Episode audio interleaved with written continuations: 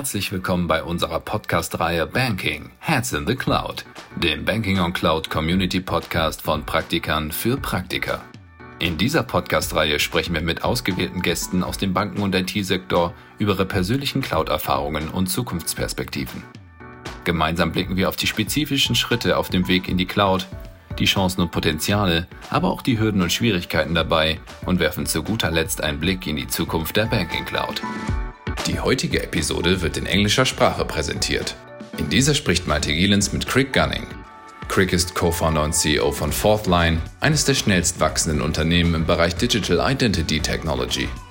Malte ist Senior Consultant bei Deloitte Consulting und im Bereich Banking und Capital Markets auf die digitale Transformation von Banken spezialisiert. Hören wir nun in das Gespräch. Good afternoon, Krik, and thank you for joining us today. Thanks so much for having me. Very glad to have you to talk about cloud technology and about software as a service, about something very idiosyncratic to the financial services industry, which is KYC or long know your customer. But before we deep dive into the topics, I'd be very happy if you could say a few words about yourself and, more importantly, also about Fourthline. My name is Krik Gunning. I'm the co founder and chief executive at Fourthline. Personal background is that I was originally born in the US, then moved to England, then to Belgium, lived in Spain, lived in Lebanon, lived in the Netherlands. Um, so it's no surprise that I'm now leading a very international team at Fourthline. The team is 280 people split between offices in Amsterdam and Barcelona, uh, with 50 different nationalities and a close to 50 50 gender split. At Fourthline, we've made it our mission to fight financial crime, and we believe the only way to effectively do that is through technology, which is the key topic of the podcast today.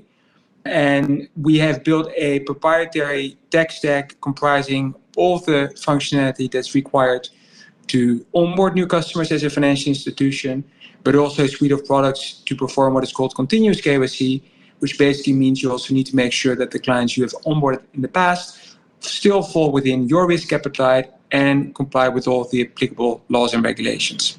Thank you, Craig. Very interesting, also very diverse background. Very interesting to hear about. I think that gave us a good overview actually about, about you and your company. Your product, as you mentioned already, is a cloud native solution. It's born in the cloud, basically. Why did you decide to do it that way and was creating software as a product or, let's say, on prem, even an option you considered? So, I think one very important point to make is that we very much built this company as a pan European play from day one. So, even though the company is headquartered in Amsterdam, the Netherlands, we very much uh, built something that was set for an international scale. And the reason for that is plain and simple. Financial criminals do not stop at the border, so neither should we. And I think if you look specifically at deploying our technology and making sure that as many financial institutions can benefit from it as possible, there's three key reasons why we opted for the cloud. So the first is the easiness of integration. So you probably know this.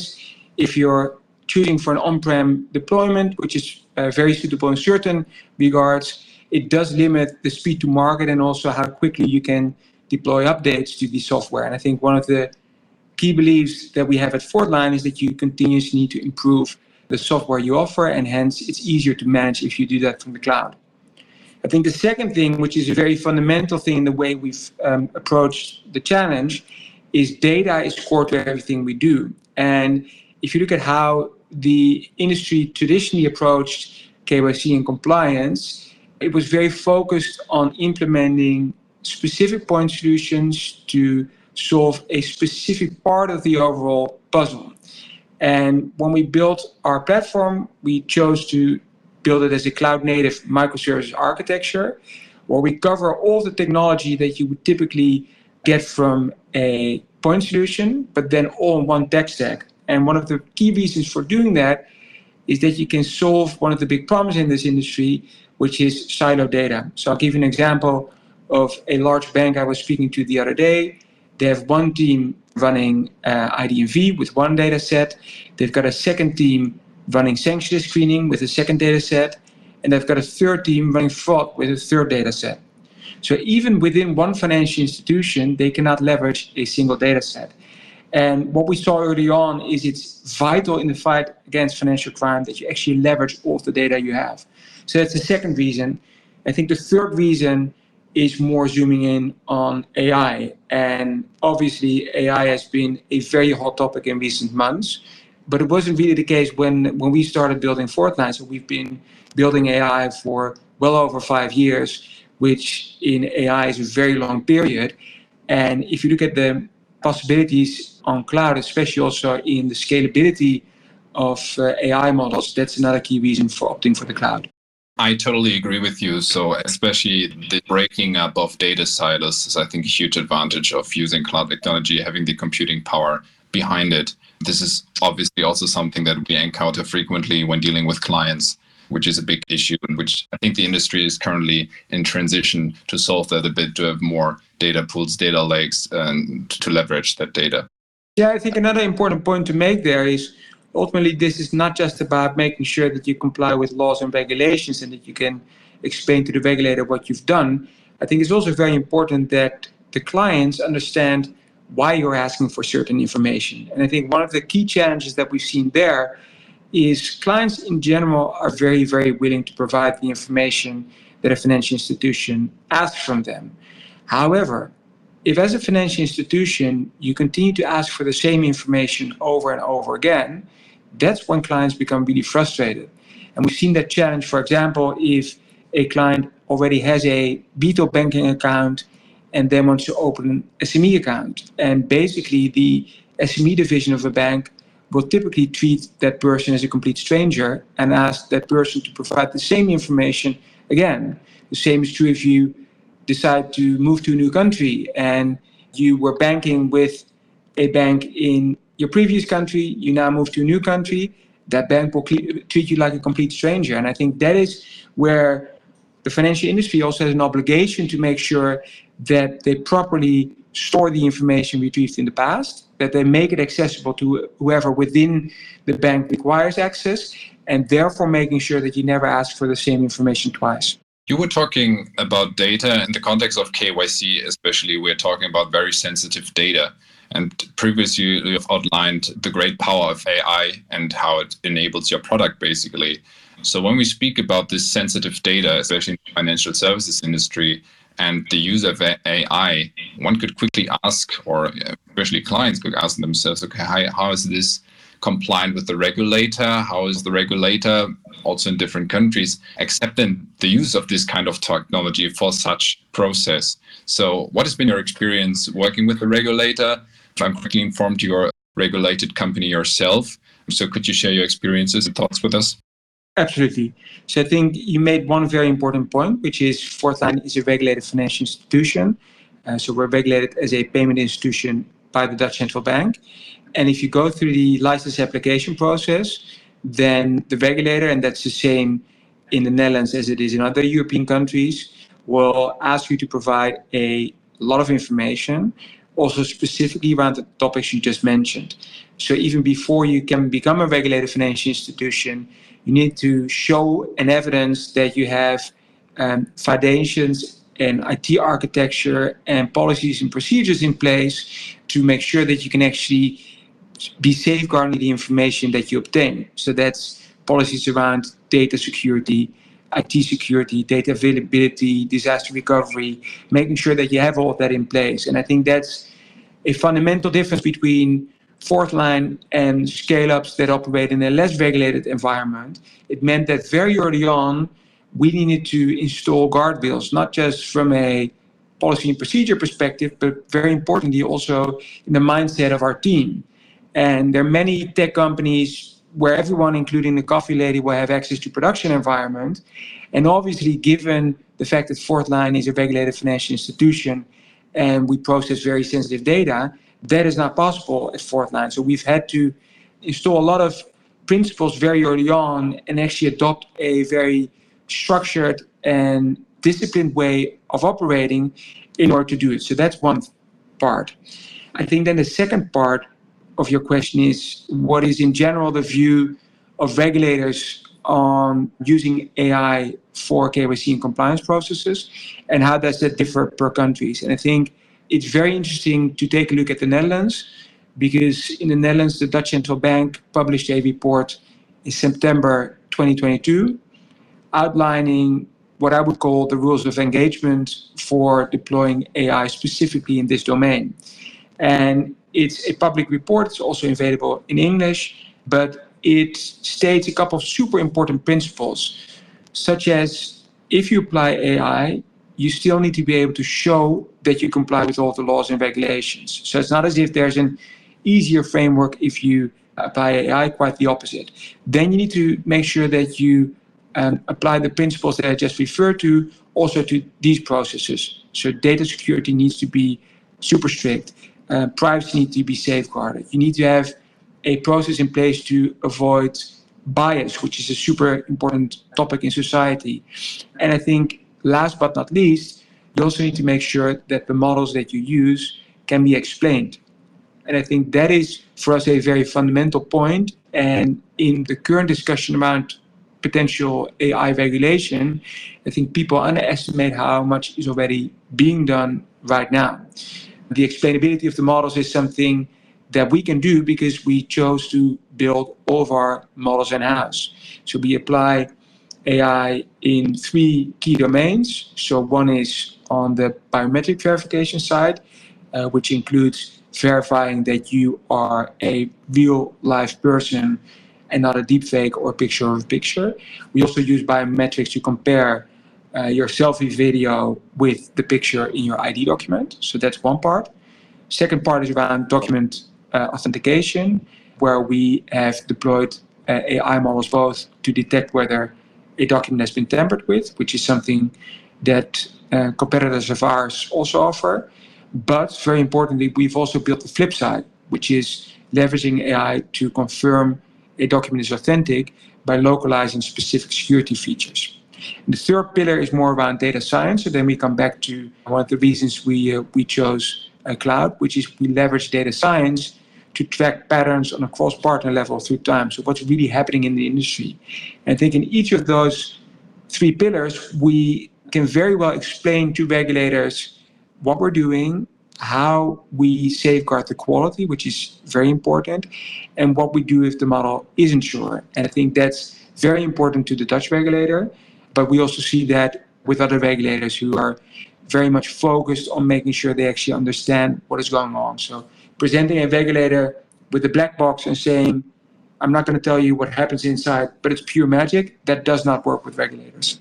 Okay, what I'm getting from this is that regulators ask a lot of questions. They put a lot of emphasis on quality. Is that also the key focus of your clients? So, quality, or what would you say is the things they seek after the most?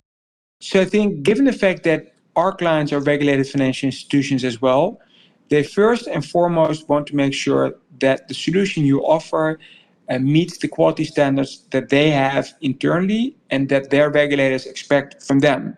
So all of our clients have an audit right. All the regulators of our clients have an audit right as well to make sure that we can actually meet the bar.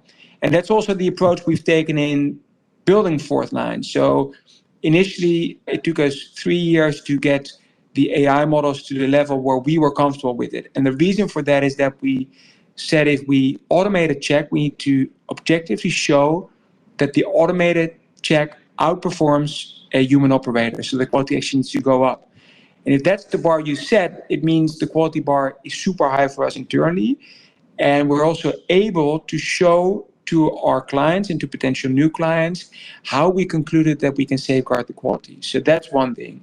Um, and then it, once you've convinced a financial institution that we can indeed meet the regulatory requirements, meet the quality standards, then the easy discussion is actually around pricing. Because if you look at the advantages we bring from an efficiency perspective, then the cost reduction is around 70% for fintechs and north of 95% for more traditional financial institutions. And the reason for that is, is plain and simple. There's still a lot of manual work in this sector, which, as mentioned, is error prone. And if you then compare it to the quality you can deliver with technology and with a cloud native platform like ours, then the cost reduction is huge. I can imagine totally. And what you've also touched on is a bit this cross border aspect. I mean, at the heart of your company really is fighting financial crime. So I assume there's also for the future a bigger vision about the future of KYC, how it can be improved, not just technically, but also in terms of collaboration, in terms of cross border, Euro, worldwide, whatsoever. So, maybe to wrap things up a bit, what is a bit your view on the future of KYC? And then also, because out of curiosity, what are the next steps that you are planning for Fourthline? So I think one very important point to make is if we zoom out to this sector on a global perspective, uh, what probably a lot of people don't realize is that Europe is actually the hardest market to crack if you look at it from an international perspective. And the reason for that is that in Europe, the strictest requirements around anti money laundering and the strictest requirements around privacy converge. I think that's actually very interesting because if you want to know where this industry is heading uh, from a global perspective, it's very good to look at what's happening in Europe. And it doesn't mean that there's not developments in other markets, but if you look at the US market as an example, in some cases you can still open a bank account by nothing but your social security number. There's no federal privacy law in the US, but we now see states adopting legislation that's actually quite similar to GDPR. So I think in many ways, Europe is the front runner. If you then look at sort of our strategy within Europe, as I remarked in the opening statement, we've made it our mission to fight financial crime, and we're fundamental believers that the only way to do it is by embracing technology. And that means that sort of the core of our strategy is making sure that more financial institutions can benefit both from the technology we have developed, but also from the data insights we've gathered. It's too much detail for this podcast today, but there are many examples that we can give of pitfalls you will face if you enter a specific market as a financial institution. And we believe it's very important to ultimately solve this problem of society, which is the, the problem of money laundering, which is a huge problem, by making sure that there's insights shared within the industry, both between financial institutions. You can never ever share client data between financial institutions, but you can, of course, make sure that you're aware of the latest trends in fraud. It is also very important to do that through public-private partnerships. So we, for example, have a partnership with the French National Police. We work with Europol, and also making sure that you're aware there what the trends are. If we then look more forward, Fourthline has recently announced a 50 million funding round that will be deployed to further enhancing the platform we built and further expanding our footprint with European financial institutions. So we already operate on a pan-European basis, but we'd love to connect more banks to our platform to help them benefit from the insights. And then if we think more long term, where should this industry ultimately head towards? I think the, the big challenge in the digital world we live in is how can we make sure that people share less information? So you rightfully pointed out that there is sensitivity around personal information when it comes to financial services. But I think if you zoom out and if you look at the, the bigger problem, is that actually all of us are sharing too much information with too many players in the ecosystem without a specific need for that. And I think if you look three to five years in the future, ultimately what we want to do is if you have opened a bank account, if you've gone through the 210 checks that we perform on each person that wants to open a bank account, then we want to empower you to reuse that information across different use cases, but then on a strict need to know basis. So it can be proving that you're above 18 if you want to buy alcohol, and that that shop only needs to know yes or no whether you're an adult. They don't need to see your ID with your full legal name, date of birth, picture, and everything else.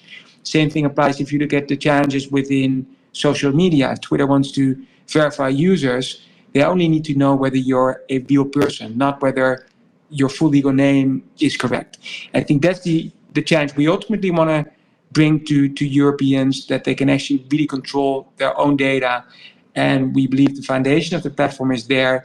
And hopefully, in the coming years, we'll see a larger adoption of this as well that's a great vision, which I think eventually will be beneficial to everyone. So, first of all, your clients, the companies, but as well to the end consumer who's basically looking for or seeking the easiest way of authentication and also not sharing more data than he needs to.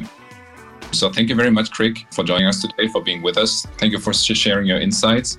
I wish you, let's say, the best of luck for the future of Fourthline, and let's stay in touch. Thank you much for having me.